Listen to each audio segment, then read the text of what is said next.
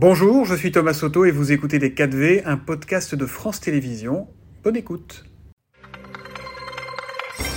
En effet, bonjour Pierre-Alexandre Anglade, merci d'être avec nous ce matin. Et c'est un déjeuner qui suscite aujourd'hui beaucoup de commentaires, une visite à un déjeuner qu'Emmanuel Macron va offrir euh, tout à l'heure à l'Élysée à Mohamed Ben Salman, le prince héritier euh, d'Arabie Saoudite, le dirigeant de fait de ce pays.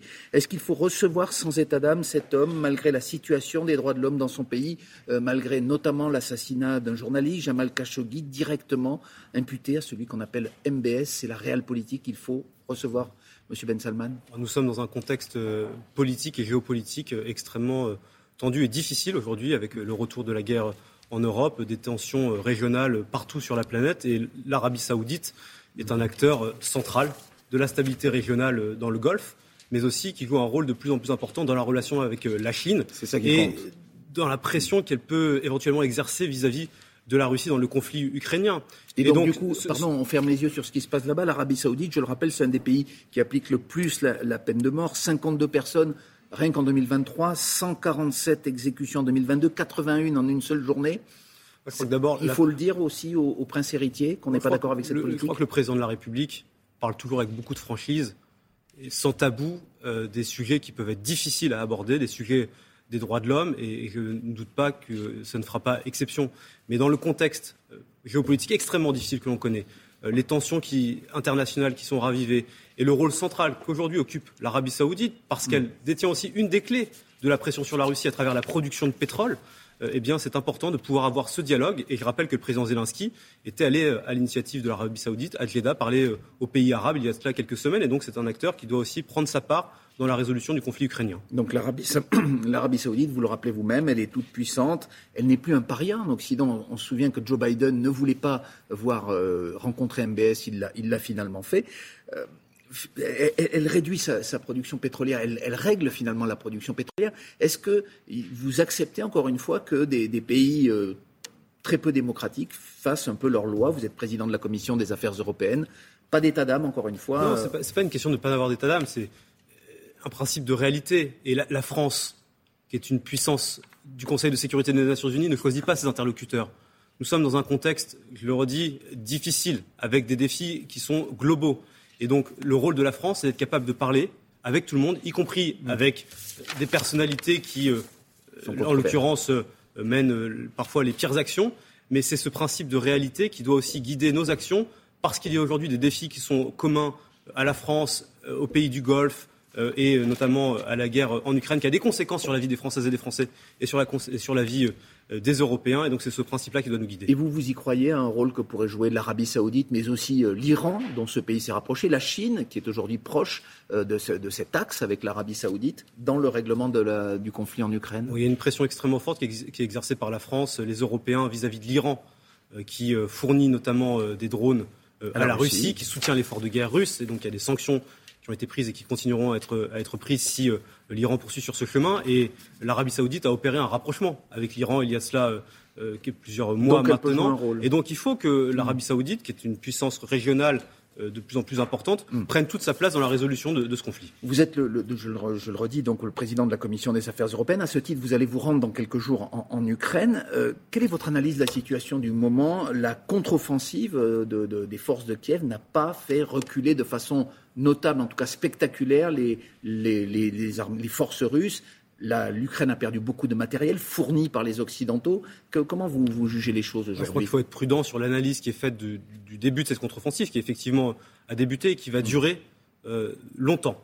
Euh, c'est pas une, on faut pas qu'on s'attende à quelque chose qui soit extrêmement rapide et dans euh, dix jours avoir un effondrement total de l'armée russe, parce que même si l'armée russe est affaiblie, elle reste une armée puissante avec beaucoup d'hommes et, Vladimir Poutine n'a pas de considération pour la vie humaine et donc envoie ses soldats comme euh, de la chair à canon au front. Les Ukrainiens n'ont évidemment pas la même approche. Mais oui, moi je crois beaucoup dans la capacité euh, des Ukrainiens à reconquérir leur territoire, à affirmer leur souveraineté et à permettre euh, la reconquête de territoires qui sont indûment occupés par la Russie. il faut se souvenir quand même de la, situation dans laquelle on se trouve, d'un pays, la Russie, qui a agressé et annexé un territoire qui ne lui appartient pas. Et du côté des Occidentaux, de l'OTAN, il faut continuer à armer sans relâche, sans réfléchir, enfin sans réfléchir, bien sûr qu'on réfléchit, mais je veux dire, sans limite, l'Ukraine tel qu'on le voit aujourd'hui, même s'il y a des pertes et même si de fait l'OTAN aujourd'hui est entrée dans la guerre Je crois qu'il faut soutenir la résistance ukrainienne, c'est ce que le dernier soldat russe ait quitté le territoire ukrainien.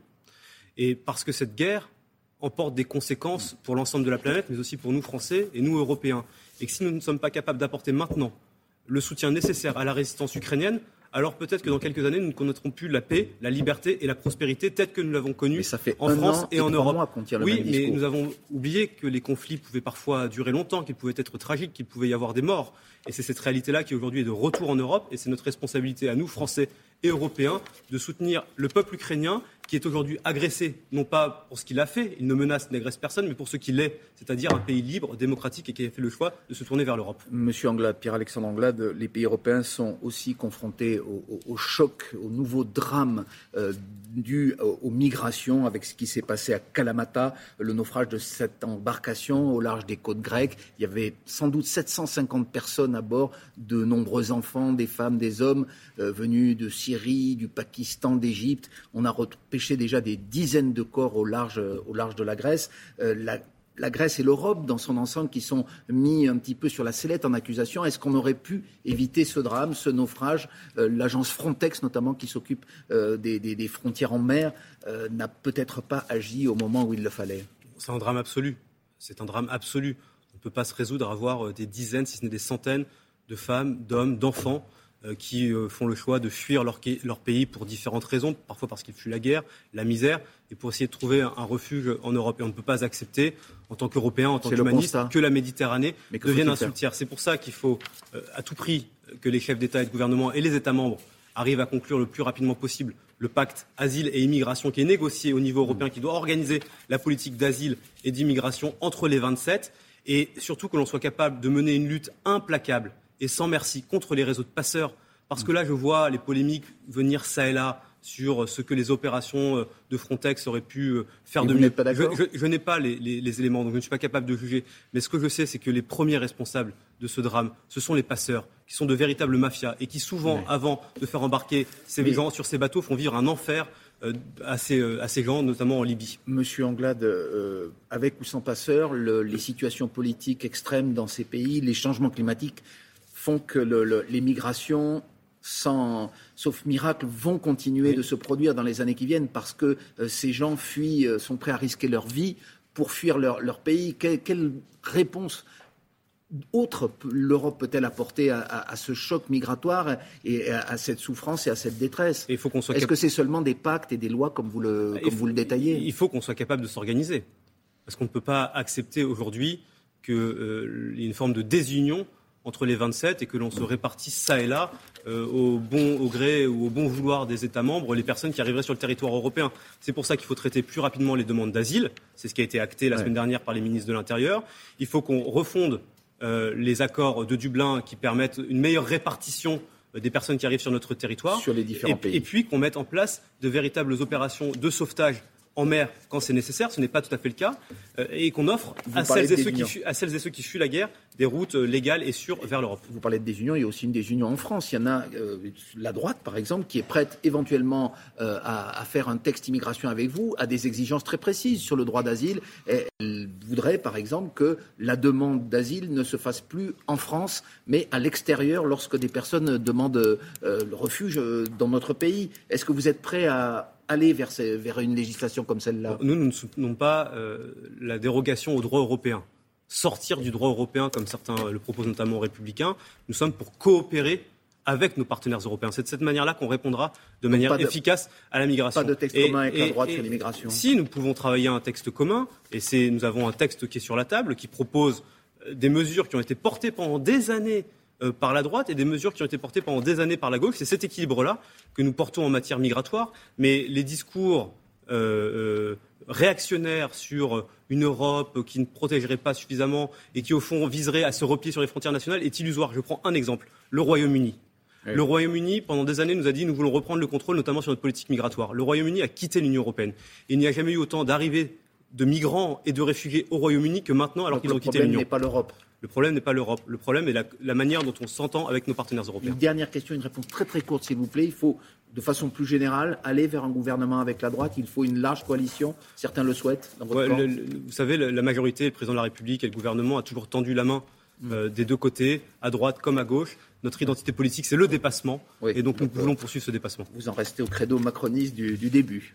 Je suis avec Emmanuel Macron depuis 2016 et je ne vais pas changer de ligne maintenant. Là-dessus. Merci, beaucoup, Pierre-Alexandre Anglade. Merci à tous les deux, Pierre-Alexandre Anglade, qui estime à propos du déjeuner entre Emmanuel Macron et le prince d'Arabie Saoudite que la France doit parler avec tout le monde, y compris les personnalités qui mènent parfois les pires actions. Il ne doute pas que la question des droits de l'homme en Arabie Saoudite sera abordée lors de ce déjeuner. Voilà pour la politique. C'était Les 4V, un podcast de France Télévisions. S'il vous a plu, n'hésitez surtout pas à vous abonner. Vous pouvez également retrouver tous les replays en vidéo sur France.tv.